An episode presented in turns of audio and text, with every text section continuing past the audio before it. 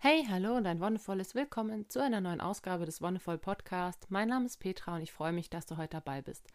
Ich werde heute nochmal auf ein Thema eingehen, das ich super wichtig finde und das nochmal ganz arg zeigt, wie stark das Yogische, diese sehr alte fernöstliche Tradition mit unserer westlichen verbunden ist, aber wie sie tatsächlich auch im Gegensatz steht. Und zwar werde ich über das Thema Leistung, Leistungsdruck und Yoga sprechen. Etwas, was für viele vielleicht nicht zusammenpasst, was auch gut so ist, aber für manche tatsächlich doch irgendwie einen Sinn ergibt. Und das ist, ja, beruht darauf, das habe ich jetzt schon öfter beobachtet, auch in meinen eigenen Yoga-Klassen, dass manchmal so eine Art von Wettkampfgedanke aufkommt. Ne? Also ich möchte vielleicht mich ein bisschen weiter dehnen können als die anderen. Ich möchte vielleicht eine bestimmte Position unbedingt schaffen. Ich setze mich dadurch selbst unter Druck, beziehungsweise vergleiche mich auch sehr, sehr häufig mit den anderen Teilnehmerinnen und Teilnehmern. Und das ist was, was im Yoga eigentlich überhaupt keinen Platz hat. Und das versuche ich meinen Teilnehmerinnen und Teilnehmern auch immer zu sagen, dass es immer darum geht, wie du dich fühlst. Es geht beim Yoga um die reine Selbsterfahrung. Es ist eine Praxis, die du sehr, sehr gut alleine praktizieren kannst. Dafür ist sie auch ausgelegt. Du kannst dir deine Matte schnappen, dich irgendwo hinlegen, dich irgendwo hinsetzen, dich irgendwo hinstellen Du kannst es zu Hause machen, du kannst es machen, wenn du im Urlaub bist, du kannst es machen, wenn du an der Bushaltestelle stehst, im Park, wo auch immer. Du brauchst nicht zwangsläufig andere Menschen dafür. Du bräuchtest nicht mal eine Lehrerin oder einen Lehrer, der dir die Übungen zeigt, sondern wenn du Übungen hast, die du schon selber gut kannst oder die du dir ausgesucht hast, kannst du das auch ganz für dich alleine üben. Da brauchst du niemanden. Tatsächlich ist es ja so, dass wir von Natur aus doch soziale Menschen sind, also sind wir ausgelegt. Und einerseits haben wir natürlich dadurch, dass wir eine Yoga-Klasse besuchen, versuchen, diesen äußeren Druck dahin zu gehen, also zu sagen, okay, ich habe da jetzt einen Kurs gebucht, ich habe dafür Geld bezahlt, was auch immer. Ich gehe vielleicht mit Freunden oder Freundinnen dahin und man ja, motiviert sich auch so ein bisschen gegenseitig. Gleichzeitig hat man aber auch immer den Fall von, was können die anderen? Und das ist, denke ich, ein Problem, das ganz tief in unserer Gesellschaft verwurzelt ist, dadurch, dass wir eine Leistungsgesellschaft sind. Und das ist das Spannende, dass wir mit dem Yoga dem eigentlich entgegentreten können wenn wir es richtig praktizieren und wenn wir uns eben nicht davon leiten lassen, dass der, der Leistungsdruck, der in unserer Gesellschaft aufgebaut wird, dass wir den dann auch mit Yoga weitertragen, sondern dass wir das Yoga nutzen, um den Druck, der auf uns aufgebaut wird, abzulassen, um mit diesem Leistungsgedanken sich ja, mit, ja den zu verabschieden oder um den zumindest abzumildern und damit mit einer neuen Einstellung in die Gesellschaft zurückgehen. Und das finde ich ganz, ganz wichtig. Unsere westliche Gesellschaft, wie gesagt, hat diesen Leistungsmoment inne. Das ist keine Frage. Ich kann es jetzt gerade von mir auch berichten, dass es schon sehr, sehr früh in meiner Wahrnehmung angefangen hat. Und ich sehe es auch, dass es immer früher anfängt. Also ich meine, gerade jetzt, wo ich eigene Kinder habe, ist es halt so krass, dass es, dass immer wieder viel von den Kindern erwartet wird. Also egal, ob es jetzt halt wirklich dieses, ja, dieses krasse Thema ist, wann Kinder eingeschult werden, das ist ein großes Thema auf jeden Fall wenn es darum geht, okay, ähm, kann man Kinder jetzt schon mit fünf einschulen? Theoretisch könnte ich meinen Sohn mit fünf einschulen, was ich ziemlich sinnfrei finde. Ähm, dann sagt man, ja, aber andere Länder äh, sind irgendwie viel weiter und dann gibt es diese tollen Tests mit PISA und bla bla bla und dann versucht man irgendwelche Fenster zu nutzen und argumentiert damit, dass Kinder sich früher im Leben leichter lernen. Ja, aber der, letztendlich steht immer der Gedanke dahinter, das, in, das Individuum an sich leistungsfähig zu machen. Menschen zu produzieren, die in der Gesellschaft funktionieren, die entsprechend die Gesellschaft am Leben halten. Und es funktioniert bei uns in erster Linie dadurch, dass was geleistet wird. Und es finde ich ganz spannend zu sehen, dass wenn wir jetzt aber einen Schritt weiter denken und sagen, okay, das ist unser momentaner Status, aber wie sieht es denn zum Beispiel in 10, 20, 30 Jahren aus? Wird dann immer noch Leistung so ein hohes Gut sein? ist es denn jetzt überhaupt schon so ein hohes Gut, nach dem man streben muss, nach dem man nacheifern muss? Wenn wir jetzt zum Beispiel sagen, hm, ich wurde als Kind zum Beispiel, das ist jetzt gerade aus meiner Biografie, finde ich ganz spannend, wurde ich schon früh angehalten, gute Noten zu schreiben. Ne? Dass man gute Noten hat, dass man da eben Leistung bringt, weil man arbeitet ja tendenziell auf einen guten Schulabschluss hin. Wenn man einen guten Schulabschluss hat, kann man danach studieren, es stehen alle Wege offen. Was mir damals natürlich nicht gesagt wurde, ist, dass diese guten Noten oder das vermeintlich gute Abitur, wie auch immer, dass das nur eine Möglichkeit von vielen ist, in diese Arbeitswelt da draußen zu starten. Dass das, worauf dich die Schule zum Beispiel vorbereitet, nicht unbedingt das sein muss, was du eigentlich machen willst. Also gerade jetzt, wo ich die Yoga-Lehrerinnen-Ausbildung gemacht habe, da hätte ich kein Abi für gebraucht. Da hätte ich nicht mal eine Schule für besuchen müssen. Da gab es keine Zugangsvoraussetzungen, außer dass man Interesse am Yoga hat und dass man dieses Geld für die Ausbildung berappen kann. Das ist an und für sich total wurscht, wenn du irgendwie in der vierten Klasse bist und hast keine Ahnung, was aus deinem Leben werden soll.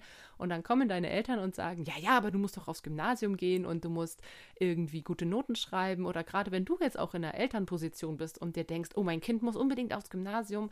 Nein, muss es nicht. Niemand muss irgendwo hin und niemand muss die ganze Zeit nur Einsen und Zweien schreiben. Und das Krasse war, dass mich meine Eltern auch wirklich nochmal so gelockt haben. Also ich, jetzt kann ich darüber reflektieren. Damals war es äh, für mich tatsächlich eine Art von Konditionierung, dass wenn ich gute Noten hatten, halt natürlich auch eine Belohnung bekommen habe. Ne, wenn ich mit einer Eins nach Hause gekommen bin, dann habe ich irgendwie länger wegbleiben dürfen oder habe mir irgendwie was, keine Ahnung, äh, irgendeine Action aussuchen dürfen, was auch immer. Und ich finde es halt so krass, dass das in vielen Familien praktiziert wird. Ich kenne es aus anderen, wo dann irgendwie Taschengeld aufgestockt wird oder wurde. Ich kenne es auch so, dass man, wenn man schlechte Noten hat, tatsächlich eine Strafe bekommt, was ja noch viel bescheuerter ist. Also mit einer Strafe zu arbeiten ist generell meines Erachtens bescheuerter als mit Belohnung zu arbeiten, wobei beides in Richtung Konditionierung geht. Beide Wege führen dazu, dass sich jemand unter Druck gesetzt fühlt. Erst subtil, das kann natürlich ganz, ja, ganz unterschwellig wirken, irgendwann aber auch ganz offensichtlich. Und das habe ich zum Beispiel auch bei vielen, vielen meiner Mitschülerinnen und Mitschüler gemerkt. Als ich dann so in die 11., 12. Klasse kam, war mir das mit den Noten dann irgendwann tatsächlich wurscht, weil ich habe mir gesagt, ja, okay, komm, jetzt bin ich eh 17, bald 18, dann können mir meine Eltern eh nichts, so nach dem Motto. Dann können die nicht mehr einfach über mein Leben bestimmen. Und da habe ich gemerkt, dass es für viele, gerade was diese Prüfungssituation, nochmal ein extrem psychisches Moment ausgemacht hat, sich nicht nur selbst den Druck zu machen, sondern auch diese Erwartungshaltung der Eltern oder der Familie im Hinterkopf zu haben du musst Leistung erbringen, sonst bist du nichts wert oder sonst sind wir traurig oder enttäuscht. Und gerade sowas ist natürlich in einem Familienkontext super krass, dass du dir denkst, oh Mann, wenn ich jetzt hier irgendwie eine schlechte Note schreibe, dann, dann ist mein, meine Familie irgendwie sauer oder traurig oder wütend und dass du dich davon belasten lässt. Und das ist, glaube ich, auch mit ein Grund, dass es so viele Menschen mit Prüfungsangst gibt, weil dieses Leistungsmoment so tief in ihnen drin sitzt, dass es so tief in unserer Gesellschaft sitzt. Und wie gesagt, ich denke, dass Yoga eine ganz, ganz schöne Form ist, dem entgegenzugehen. Es ist natürlich was, was sehr tief verankert ist. Wie gesagt, ich habe es aus meiner eigenen Kindheit erfahren, gerade wenn es jetzt auch bei unseren Kindern darum geht, wie es ist mit, mit Schwimmen lernen, mit Fahrradfahren lernen. Das, da kommen natürlich oft Eltern und sagen, ja, ähm, kann denn dein Kind schon das und das? Und dann stehst du natürlich vor der Frage, ja, kannst das oder kannst das nicht. Wenn es das nicht kann, hast du vielleicht versagt in der Erziehung. Und ich finde, das ist schon eine gute Möglichkeit, gerade in der Erziehung der eigenen Kinder zu sagen, hey, ich habe vielleicht irgendeine bestimmte Fähigkeit noch nicht erworben oder meine Kinder haben eine bestimmte Fähigkeit noch nicht erworben und es ist auch vollkommen gut so. Und alles ist auf diese Leistung ausgerichtet. Ne? Gerade das erste Lebensjahr. Wenn ein Kind ein Jahr alt wird, erwarten alle, es könnte schon laufen. Nein, das können die wenigsten. Oder es kann schon durchschlafen. Noch größerer Quatsch. Und wenn es dann zum Beispiel, jetzt ist mein Sohn fünf, jetzt geht es ans Schwimmen lernen. Und er hat einfach, warum auch immer, ein Problem damit, dass Wasser um ihn rum ist, wenn es, also nicht um seinen Körper, aber gerade um seinen Kopf. Also Untertauchen war ein ewiger Act, den wir versucht haben zu üben, einfach damit er diese Angst auch los wird. Das war, früher waren wir im Babyschwimmen, klar, da hast du das irgendwie gemacht, hast du dein Kind auch mal getaucht und irgendwie alles war super entspannt und spielerisch. Aber je älter er wurde, desto mehr wurde deutlich, dass ihm das eigentlich nicht gefällt. Und so muss man das Kind halt langsam rantasten und ohne Druck aufzubauen sagen, okay, du tauchst, wenn du soweit bist und das irgendwie spielerisch einzubinden. Das gleiche mit meiner Tochter, die ist jetzt drei und hat voll Bock auf Fahrradfahren. Mein Sohn konnte mit drei Fahrrad fahren. Der hat das halt einfach gewollt. Das war so sein Impuls, hat es ganz oft geübt. Und meine Tochter ist da jetzt halt gerade so, nee, sie lässt sich halt Zeit, will lieber Laufrad fahren, will auch lieber ähm, zu Fuß gehen oder Roller fahren oder sowas. Und dann kommt irgendwie eine Nachbarin mit einem dreijährigen Sohn, die sich, ich sag mal, sehr anstellen, damit dieses Kind jetzt endlich Fahrrad fährt, weil mit drei muss man das ja können. Nein, totaler Quatsch. Niemand wird in fünf Jahren fragen, ob dein Kind jetzt mit drei Jahren Fahrrad fahren konnte oder nicht. Ist doch scheißegal. Selbst wenn dein Kind mit acht noch nicht Fahrrad fahren kann, wenn es vielleicht diese Notwendigkeit nicht hatte, dann ist das auch vollkommen in Ordnung. Ich habe selber eine Freundin, die hat erst mit 20 Fahrradfahren gelernt, einfach weil sie vorher nicht die Notwendigkeit hatte und nicht die Gelegenheit. Und das ist halt das Krasse, dass es schon so früh anfängt bei uns. Und wenn wir uns als Eltern oder auch als selbst erlebte Generation von Leistungsdruck wirklich zurücknehmen und versuchen, diesen Gedanken mal so ein bisschen aus unserem Leben auszuklammern oder zumindest in Bereiche zu verschieben, wo man, ja, ich sag mal gerade so auf der Arbeit oder so, wo man nicht drum rumkommt, dann können wir in anderen Bereichen ein leistungsleeres Loch schaffen. Also das wäre so meine Idealvorstellung. Und das Yoga kann da tatsächlich ein wunderschöner Weg sein. Wie gesagt, ich entdecke es trotzdem immer wieder, dass in den Yogakursen geguckt wird oder dass ganz viel korrigiert wird. Ne, so und so hat diese Übung zu sein und da musst du jetzt genau hinkommen. Das finde ich auch immer problematisch, wenn Yoga so gelehrt wird, weil in meiner Auffassung ist es eben nicht genau das. Du kannst nicht mit einem Geodreieck irgendwie eine bestimmte Asana anzeichnen und sagen, in diese Form musst du jetzt irgendwie deinen Körper pressen. Erstens haben wir alle unterschiedliche körperliche Voraussetzungen. Wir haben unterschiedliche Proportionen, unterschiedliche Muskeln, Bänder, Sehnen, alles Mögliche. Und bei einem oder einer sieht das Dreieck wirklich wie ein Dreieck aus und bei einer anderen Person halt nicht. Dann ist es vielleicht nicht gleichseitig oder gleichschenklich, sondern halt ein bisschen spitzer oder stumpfer im Winkel. Und das ist auch genauso in Ordnung. Oder das gleiche beim herabschauenden Hund. Manche kriegen halt die Fersen auf den Boden und andere nicht. Manche müssen die Knie ein bisschen abwinkeln und andere nicht. Und so finde ich, sollte man viel eher auch ans Yoga rangehen. Seine eigenen Grenzen spüren und erleben. Das ist ja das Spannende am Yoga, dass es, eine, wie, wie, gesagt, eine Praxis ist, die du ganz für dich üben kannst und auch ganz für dich sein kannst, um dich selbst zu erfahren, um deinen eigenen Körper kennenzulernen. Was geht mit meinem Körper? Was kann mein Körper eigentlich alles machen? Und klar, je mehr du übst, umso mehr wirst du auch in diese Flexibilität reinkommen und umso mehr wirst du Übungen auch machen können, die du dir vielleicht am Anfang noch nicht vorstellen konntest. Aber ganz wichtig ist es immer bei sich zu bleiben und wirklich nur den Fokus auf die eigene Empfindung und die eigene Wahrnehmung zu richten. Und ich glaube, das ist die größte Herausforderung, die bei uns in der Gesellschaft so, ja, die so zu machen gibt. Ich merke es, wie gesagt, immer wieder, dass ich auch in Kursen sage, du kannst die Augen schließen musst es aber nicht. Manche Leute haben ein Problem damit, die Augen zu schließen, weil sie dann auch das Gefühl haben, Kontrolle abzugeben. Aber wenn du die Augen schließt bei den Yoga-Übungen, dann hast du viel eher die Gelegenheit, auch in dich reinzuspüren, weil du die äußeren, um, äh, die äußeren Umstände, die ganzen Einflüsse, was Reize und so weiter angeht, die kannst du viel besser ausblenden. Wenn du das Auge schließt, kommst du viel mehr ins Fühlen, ins Wahrnehmen und das ist das, worum es beim Yoga geht. Und wie gesagt, der Leistungsgedanke, der kann da wirklich komplett rausfallen. Wenn du sagst, du machst Yoga, um ein gewisses Ziel zu erreichen, dann kann das natürlich auch mit einer Leistung zusammenhängen. Aber das ist dann an dir gelegen, wie du dieses Ziel formulierst. Bei meinem Mann war es zum Beispiel sehr witzig, der wollte eine Vorbeuge schaffen und mit den Fingern den Boden erreichen, mit den Fingerspitzen. Konnte er nicht. Und hat sich immer, fand es immer so krass, dass ich irgendwie aus dem Stand mich runterbeugen kann und die Hände irgendwie auf meinen Füßen ablegen kann und die Fingerspitzen auf dem Boden habe und es so einfach aussieht.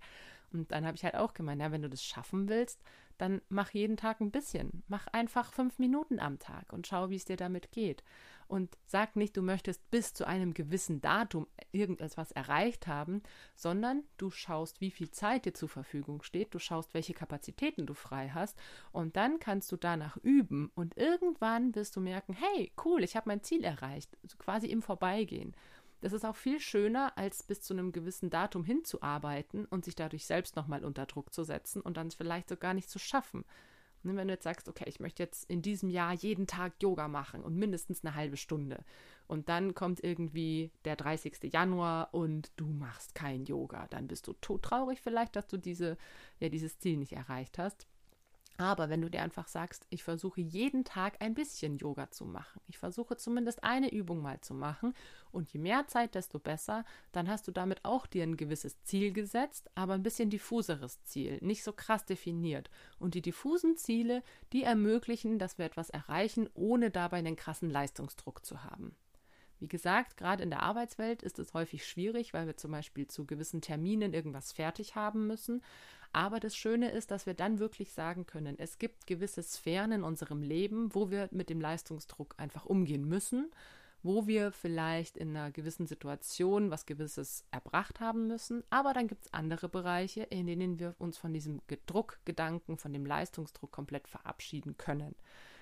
Und wenn du das in, sage ich mal, im familiären Bereich, im Freundeskreis, im, bei Freizeitaktivitäten, wenn du es schaffst, da dieses ganze Leistungsgedöns einfach mal fallen zu lassen, dann fällt es dir auch viel leichter, in der Arbeit oder im Berufsleben mit solchen Situationen umzugehen.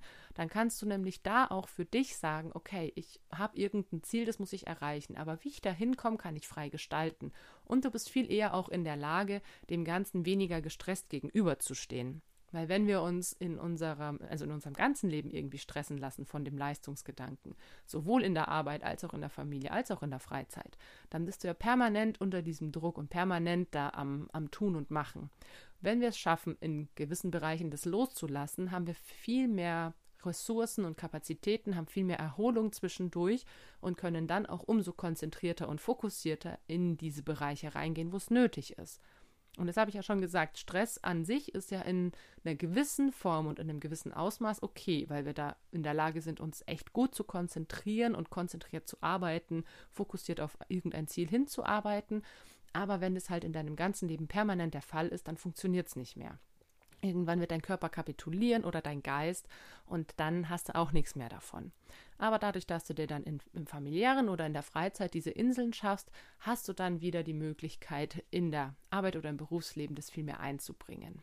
Also ganz wichtig ist wirklich darauf zu gucken, erstmal zu analysieren, wo habe ich denn eigentlich einen Leistungsgedanken? Und manchmal ist es total subtil und richtig gemein, dass du wirklich in, im Umgang mit Familien oder Freunden, dass du da sehr, sehr, sehr unterschwellig Leistungsgedanken hast. Zum Beispiel, oh, ich muss jetzt irgendwie was Bestimmtes tun für meine Beziehung, damit die Beziehung weiter funktioniert. Gerade im familiären und im Freundesbereich, da sollte Liebe oder Beziehung, was auch immer, Emotionen, sollten bedingungslos funktionieren. Es kann keine Wenn-Dann-Formulierung innerhalb von einer gelungenen, guten Beziehung geben. Also wenn ich jeden Tag koche und aufräume, dann werde ich geliebt. Nein, das ist schon ein Leistungsgedanke. Oder ich muss das und das tun, um. Auch nicht. Das ist auch schon wieder sehr, sehr, sehr leistungsorientiert. Wenn ich mich wirklich auf die andere Person einlasse, dann ist es eben dieser Moment von bedingungsloser Liebe. Egal, was ich tue, egal, was ich mache, ich kann mich darauf verlassen, dass ich geliebt werde.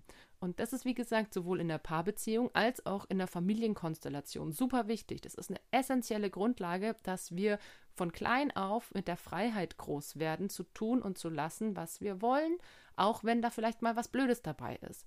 Ich meine, gerade Kinder lernen ja noch. Die, die machen vielleicht Sachen, die nicht so geil sind. Keine Ahnung, die schmeißen halt irgendwie absichtlich ein Glas runter, um zu gucken, was passiert. Ja, es zerbricht. Oder ähm, sie ähm, zünden irgendein Papier an, um zu gucken, was passiert. Ja, es brennt und vielleicht hast, hast du dann das Unglück und das Papier fällt runter und fackelt deinen Teppich ab. Ja, aber es ist tatsächlich ein Lernprozess. Es ist erstens ein Lernprozess, wo das Kind aus der Erfahrung heraus was mitnimmt. Okay, Feuer, es heißt, es brennt, es verbrennt Dinge. Und dann ist es halt auch super wichtig, da entspannt zu bleiben und es als solches wahrzunehmen, als, Lern, als Lernprozess, nicht als Provokation und sich bewusst zu machen, okay, ich kann mein Kind sowieso nicht in dem Maße kontrollieren, wie ich es zum Beispiel bei einem Hund kann oder so mit abrichten oder sowas. Mein Kind wird Dinge ausprobieren und ich kann nicht sagen, ja, wenn du schön brav bist, dann kriegst du das und das. Oder gerade jetzt, wenn, wenn wieder irgendein Fest ansteht, jetzt war gerade Weihnachten oder Nikolaus oder sowas, Kinder, die schön brav sind, bekommen was. Oder so ein Quatsch, ne? Also das ist ein extrem krasser Leistungsgedanke. Du musst irgendwas Bestimmtes tun, um was anderes zu bekommen. Und davon müssen wir uns lösen. Davon müssen wir einfach wirklich Abstand nehmen. Das kann vielleicht mal in einer Situation irgendwie funktionieren, wenn man zum Beispiel Situationen hat, die das Kind einfach nicht so gerne mag. Das äh, hat dann aber auch nicht so mit Leistung zu tun, sondern eher mit Überreden, meiner Meinung nach. Also, ne, wenn ein Kind zum Beispiel nicht gerne Auto fährt, dann kann man sagen, okay, hey, wir fahren jetzt eine kurze Strecke Auto und dabei darfst du dir zum Beispiel eine Sendung mit der Maus angucken. Also bei uns hat das so funktioniert, weil unsere Kinder sind nicht gern Auto gefahren, aber die Sendung mit der Maus haben sie sehr gerne angeschaut. Und dann haben wir gesagt, okay, schau, wir fahren jetzt einfach mal 20 Minuten und die nächsten und die letzten 20 Minuten könnt ihr euch dann eine Maus angucken. So. Und das hat gut funktioniert. Das ist aber keine, meiner Meinung nach, keine irgendwie auf Leistung orientierte Sicht, ne? weil ich versuche ja nur die Situation für meine Kinder angenehmer zu machen. Und das ist natürlich eine super schwierige Gratwanderung. Wann ist es eine, ja, ein Leistungsversprechen und wann ist es eine Überredungskunst? Ganz wichtig finde ich ist, dass wir uns, wie gesagt, gerade in Beziehungen und in der Familie an die bedingungslose Liebe knüpfen, dass wir zum Beispiel auch wenn Scheiße passiert, trotzdem versuchen, entspannt zu bleiben und die Situation durch die Augen des Betroffenen oder der Betroffenen zu sehen und dann zu gucken, okay, was können wir jetzt tun, damit es allen wieder gut geht, damit alle irgendwie ja aus der Situation noch einigermaßen glücklich rausgehen. Denn das ist es halt, was ich festgestellt habe. Durch dieses ganze krasse Leistungsdenken in meiner Kindheit und Jugend. Ich meine, ich war einerseits auch schön blöd. Ne? Ich war im Ballettverein, ich war im Leichtathletikverein. Da ging es andauernd um Leistung. Da ging es immer darum, besser zu sein, schneller zu sein als die anderen.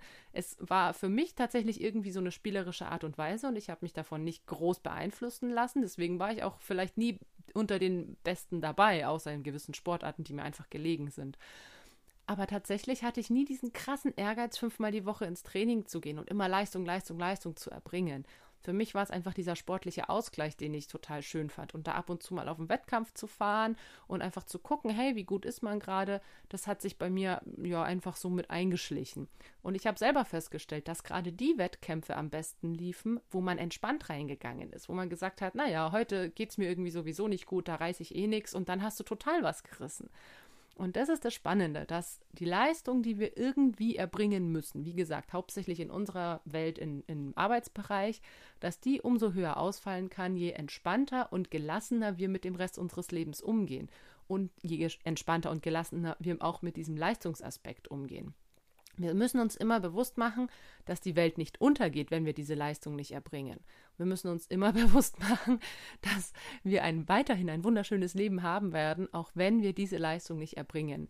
Und wenn jetzt in einer Beziehung irgendwann der Fall auftritt, dass die Beziehung zu Bruch geht, weil wir vielleicht irgendwas nicht geleistet haben, was die andere Person erwartet hat, dann war es meiner Meinung nach keine bedingungslose Liebe, auf, die, auf der diese ja, Beziehung gefußt hat. Und das kann ich dir nur ans Herz legen. Versuch dich wirklich von dem Leistungsgedanken zu verabschieden. Versuch, wenn du einen Ausgleich suchst, gerade im Yoga, immer wieder zu dir zurückzukommen. Was ist dir wichtig? Was sind deine Bedürfnisse? Wie geht's dir? Und wo sind deine eigenen Grenzen auch? und akzeptier das für dich. Und dann kannst du das vielleicht auch in dein Umfeld weitertragen und diese Attitüde, der, diese Einstellung auch an andere weitergeben. Denn es wird irgendwann auffallen, dass du entspannter, gelöster, zufriedener und glücklicher bist, wenn du dich nicht von irgendwelchen Leistungsgedanken stressen lässt. Und das kann ich dir einfach nur ans Herz legen und ich hoffe, dass du schon so weit bist oder bald so weit sein wirst, um dich von dieser ganzen Leistungsgesellschaft so ein bisschen zu verabschieden. Und schließlich müssen wir auch irgendwann dahin kommen. Momentan ist es einfach so eine Art von Slogan, wer nichts leistet, ist nichts wert. Das sehen wir, finde ich, ganz krass in der Sozialpolitik, wenn man sich anschaut, wie mit Hartz-IV-Empfängerinnen und Empfängern umgegangen wird, wenn man sieht, wie die Diskussion ums bedingungslose Grundeinkommen geführt wird. Also ich bin voll und ganz pro bedingungsloses Grundeinkommen. Und dann gibt es natürlich Stimmen, die sagen, ja, aber wenn man irgendwie überhaupt nichts mehr tun muss für sein Geld, dann verroden ja alle und dann geht die Gesellschaft zugrunde. Und genau das ist ja dieser Leistungsgedanke. Ich muss etwas tun, um etwas Bestimmtes zu bekommen. Aber dass ich sowieso was tue, ich kann mir nicht vorstellen, dass wenn es ein bedingungsloses Grundeinkommen gäbe, dass dann alle nur noch auf der Couch liegen würden. Ganz im Gegenteil. Die Leute hätten zum Beispiel die Gelegenheit, sich total selbst zu verwirklichen, genau das zu machen, worauf sie Bock hätten. Aber über das ähm, bedingungslose Grundeinkommen mache ich vielleicht nochmal eine andere Folge, weil ich das auch ein sehr spannendes Thema finde. Aber genau das ist ja, wo unsere Gesellschaft momentan noch hängt. Du musst etwas leisten, sonst bekommst du nichts. Und davon müssen wir uns verabschieden. Ich bin, so wie ich bin, ein vollwertiger, ein sehr guter Mensch. Ich bin genug und ich muss mich nicht beweisen. Ich muss niemanden irgendetwas ähm, erbringen, irgendeine Leistung.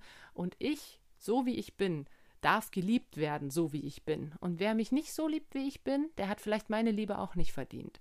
Also da ist einfach eine, finde ich, eine, eine Frage, wie du mit dir selbst umgehst und wie du mit anderen umgehst.